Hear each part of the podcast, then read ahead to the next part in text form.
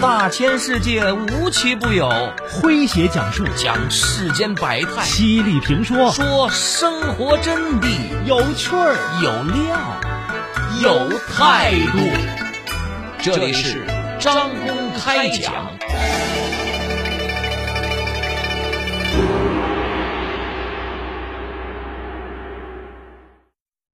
提起老年人，不少人的脑海里马上会下意识地浮现出衰老、落伍、蒙昧、不懂潮流、暮气沉沉、科技绝缘体等不好的刻板印象。这些偏见既源于想当然的猜想，也有负面报道导致误解加深的因素。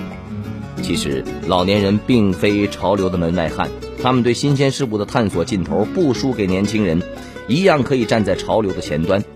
银发飘动，精神矍铄，生命力满格，技能点无数，专业难度五颗星。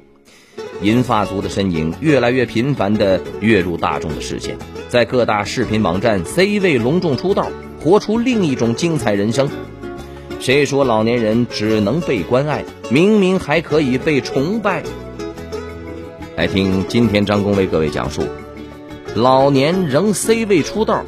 精彩的人生有一百种活法。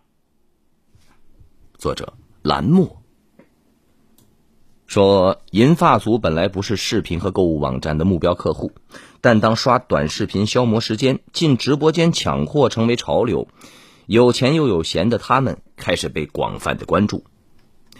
有一个这个叫什么‘银发经济洞察报告’显示啊，银发族占了全国人口的三分之一。”其中网民人数超过了一亿，而且用户增速，二零二零年五月同比增长了百分之十四点四，高于全体网民，成为了移动网民的重要增量。社交、视频、资讯都是他们的兴趣点所在。不过，银发族并不甘于当观众，不甘于被作为富矿挖掘，而是扛起了内容提供者的大旗。并凭借厚重阅历和专业积淀跻身优质原创大咖之列，他们颠覆了颐养天年的老年常规剧本，演出了白发带花笑东风的新剧目。从国内一路火到国外的阿木爷爷王德文，堪称是老年网红的代言人。现代化工艺的冲击，加上年龄大等原因，六十三岁的山东聊城的老手艺人王德文把营生歇了。携手老伴儿搬到了广西大山里的儿子家。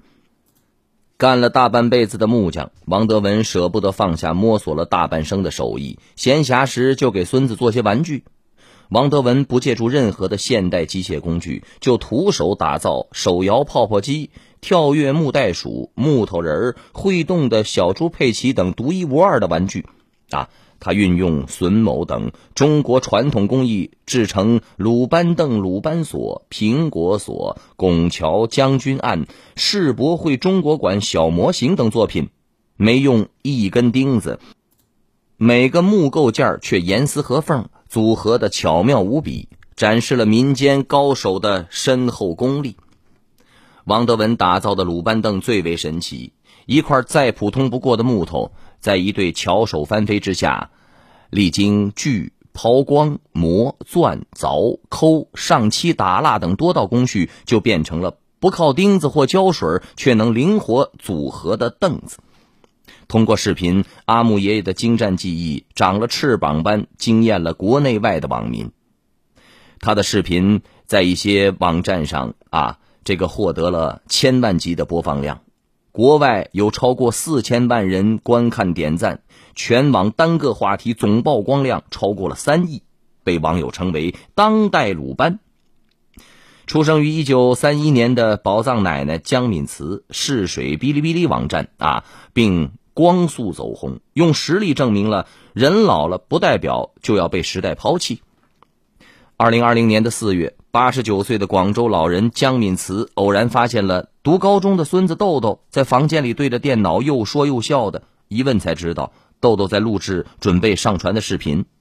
江敏慈好奇的打开网站，哇，新世界在他面前展开，做饭、玩游戏、唱歌、跳舞，各类视频应有尽有，还有光聊天说话的，也能有成千上万的点击量。他一下子就动心了，心想。在这儿注册账号应该没有年龄限制吧？我也可以尝试一下。于是，江敏慈请豆豆帮忙注册了一个账号“敏慈不老”，成为了 B 站最高龄的 UP 主之一呀。他的简介就是一句大白话：听说年轻人都在 B 站玩，我也想做 UP 主。如今，江敏慈虽然是个九十岁的九零后，可是精气神一点不输给年轻人。他主动尝试使用智能手机扫码付款买菜啊，还坚持在老年大学学习使用电脑和视频制作。他说：“从年纪上看我是老了，但从心态上来讲，我觉得我不老，所以我给自己起了个名叫‘敏慈不老’。”视频中，江敏慈分享美食制作的独民独门秘诀啊，回忆自己当初逃婚的往事，讲述独自外出求学的经历。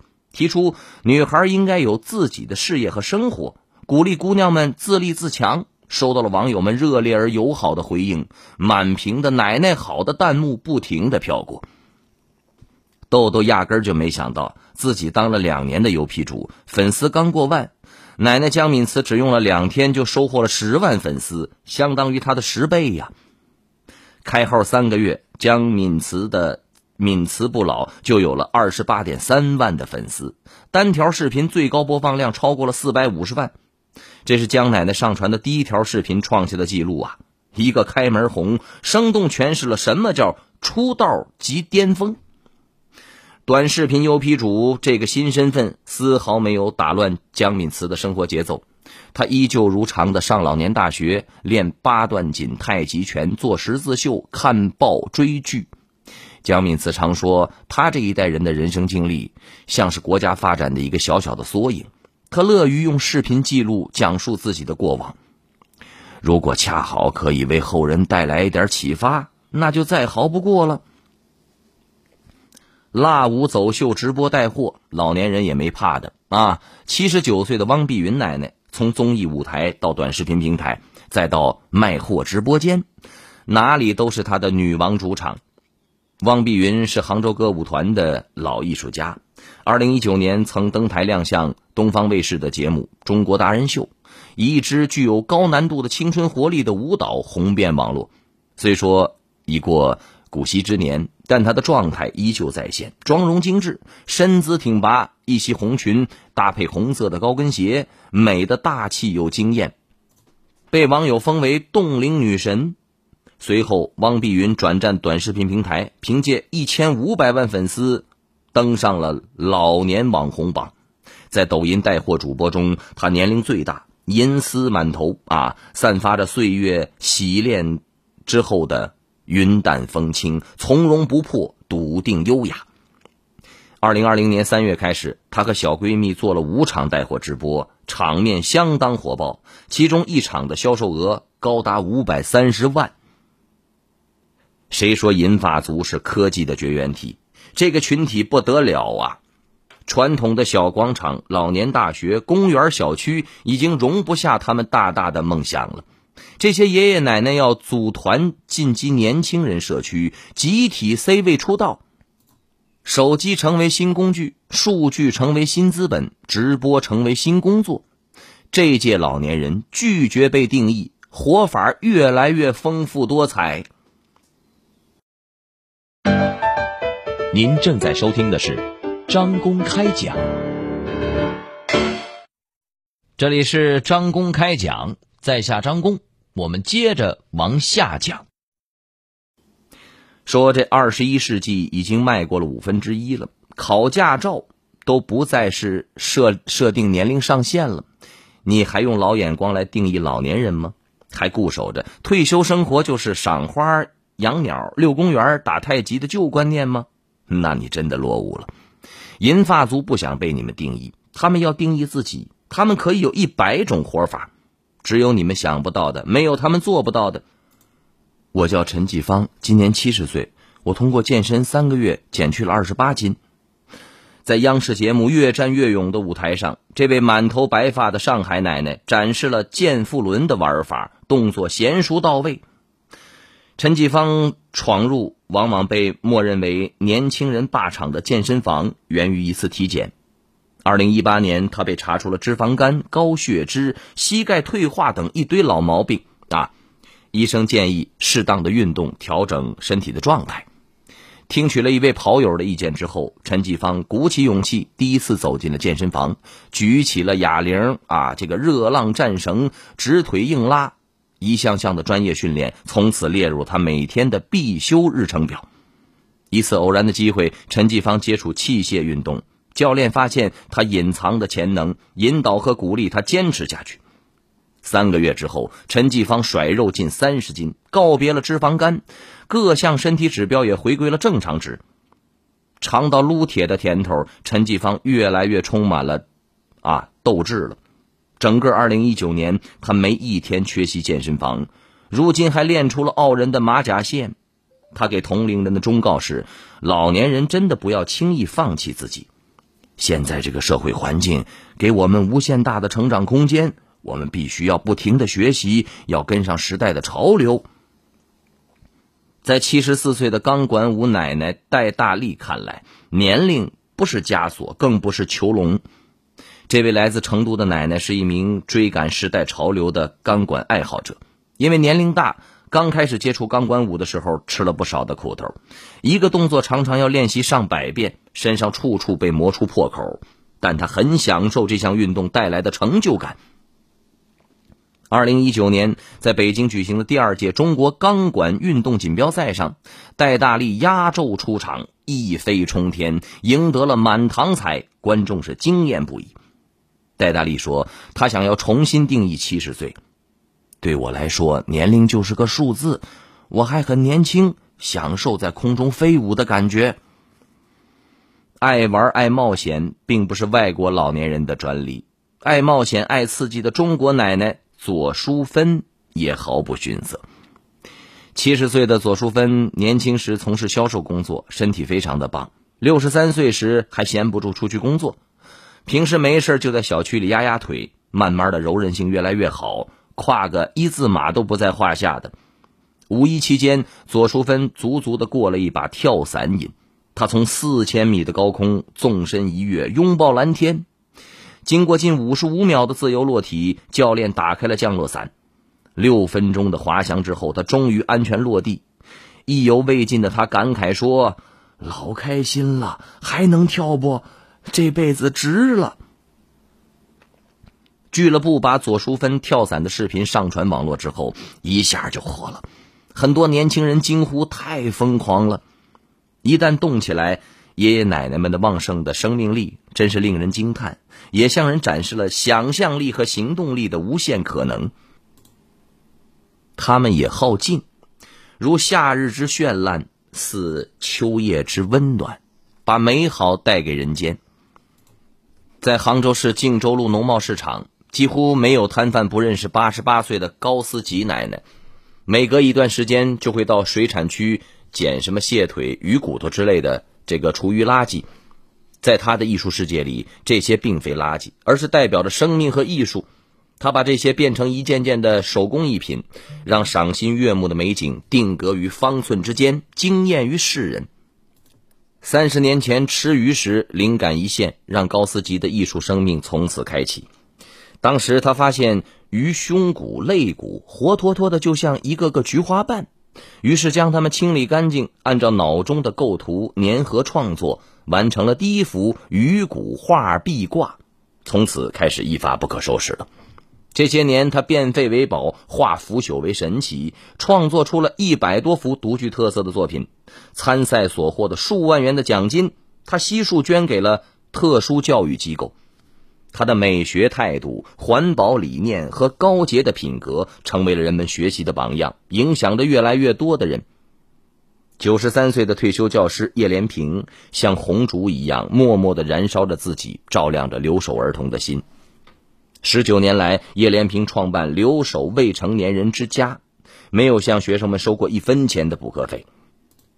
二零一二年，叶连平同乌江镇政府、补陈学校三方筹款六万元，成立了和这个县乌江爱心助教协会，即叶连平奖学金。目前，该项奖学金已经发放了十多万元，奖励资助了一百三十多名留守儿童。叶连平无儿无女，他把村里的孩子当成自己的孩子，倾囊相助，积蓄所剩无几。与老伴儿至今还住在三十多年前盖的平房里，家离得远的学生就住在他家，他包吃包住，不求回报。叶连平说：“教育就是播种，不求索取，学生取得的成就就是对老师最好的回报。”静下来，爷爷奶奶们专注的打磨自己，现出光和热。夕阳的余晖，温馨又从容，暖到了每一个人。是的，他们有成百上千的活法，每一种都有滋有味。热爱使人不会老去，在有限的生命中，用真诚和热爱去追求健康理想，或探索未知的美好，就是最有意义、最有价值的活法。您正在收听的是张公开讲。这里是张公开讲，在下张公，我们接着往下讲。说老年人主动拥抱新技术，启航新征程，不仅充实了自己，增加了生活乐趣，而且有助于实现自我价值，重获意义感。因为人的意义感往往离不开与社会大网的连通，也离不开跟别人的交流。在北京一家新闻媒体工作的阿玉感叹说：“面对新平台、新玩法，老年人在主动学习融入。年轻人不仅要照顾老人的日常生活，还要满足他们的高端的需求、精神的需要。我们常常教育老年人不要给人生设限，不要给年龄设限。然而，很多情况下是社会观念，包括儿女的观念，在无形中默默的给他们设了限呢。”如果不是前年元旦回家，弟弟和弟媳坚持要去 K 歌，离家多年的阿玉可能一辈子都不会发现，年过七旬的妈妈竟然是个麦霸。一踏进灯光璀璨的 KTV 大厅，老太太的眼睛就不够用喽，左看看右摸摸，沙发上靠靠坐坐，又开心又局促，就像刘姥姥进大观园似的。进了 KTV 包厢，老太太指示老歌点起。阿玉一口气给他点了《东方红》《泉水叮当》《草原上升起不落的太阳》等十来首老歌，让他唱个够。没想到老太太越唱越来劲，一边抽空喝水，一边忙不迭的催促：“再来几首情歌，我唱情歌最拿手。”嘿，好嘛。只见老太太时而深情款款，时而激情满怀，时而轻吟低唱，台风很是稳健老辣。让阿玉大跌眼镜啊！哼，这还是那个大门不出二门不迈，每天只会围着锅台转，兴趣爱好欠缺的老妈吗？临出发前的一天下午，阿玉又订了欢唱四小时的优惠券，带着妈妈去 KTV 开个人演唱会呀。这四个小时那就是高光时刻呀！不仅唱，还抢阿玉的暖场和串场时时间啊！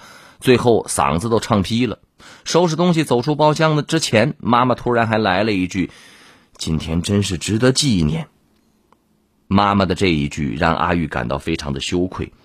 这么多年了，阿玉只知道她是妈妈，却不曾想过她也是个有梦想、爱唱歌的女人。我们喜欢的世界，她也会喜欢；我们热爱的生活，她也会热爱。阿玉以为自己懂妈妈，却不曾走进妈妈的内心世界。走出 KTV，老太太非要回家做饭，但在阿玉的坚持下，他们找了家饭馆坐下来，就像阿玉跟朋友们逛街走累了一样，看着坐在对面的妈妈像孩子一样津津有味的吃着她最喜欢的糖醋排骨、铁板牛肉、红烧茄子，脱离了熟悉语境的她，还真是蛮有意思的。阿玉决定从这一刻起，要带着妈妈像自己平时一样活色生香的过日子，逛街、K 歌、喝咖啡、看电影、泡吧、做美容、听演唱会、健身、上网、用手机看视频、尝试 VR 电视。家人和朋友不应该是两个截然不同的生活体，父母和子女也不应该分属于两条泾渭分明的生活轨道。当这个界限打破之后，你会发现家人的另一面，那是他们完整人格不可或缺的一面。阿玉心想，如果不设限，妈妈的人生会比以前精彩的多。海明威有句名言说：“鸡蛋从外打破是食物，从内打破是生命。”这个鸡蛋正像自我。需要终身学习、终身成长，才能破壳而出。老年人不放弃自己，弄潮儿像涛头立；年轻人要拖他们一把，让他们稳占潮头。看看这一届霸气硬核的老人举过头顶的傲人成绩单，当下的年轻人更没有借口不努力，不敢尝试新挑战了。一位奶奶的 QQ 签名直击灵魂呐！你不去旅行，不去冒险，不去谈一场恋爱，不过没试过的生活，挂着 QQ，刷着微博，逛着淘宝，干着我八十岁都能做的事情，你要青春有毛线用？前浪与后浪互失并育，人类社会正是在这绵绵长长的代际交流中。得以不断前行。好朋友们，以上就是今天的张公开讲，为您讲述的是老年仍 C 位出道，精彩的人生有一百种活法。在下张工，感谢您的锁定和收听。明天同一时间，张工将继续为您讲述。明儿见。记录大千世界，刻画众生百相，演绎世间故事，诠释冷暖人生，品百家情，道天下事儿。这里是张公开讲，咱明儿个接着讲。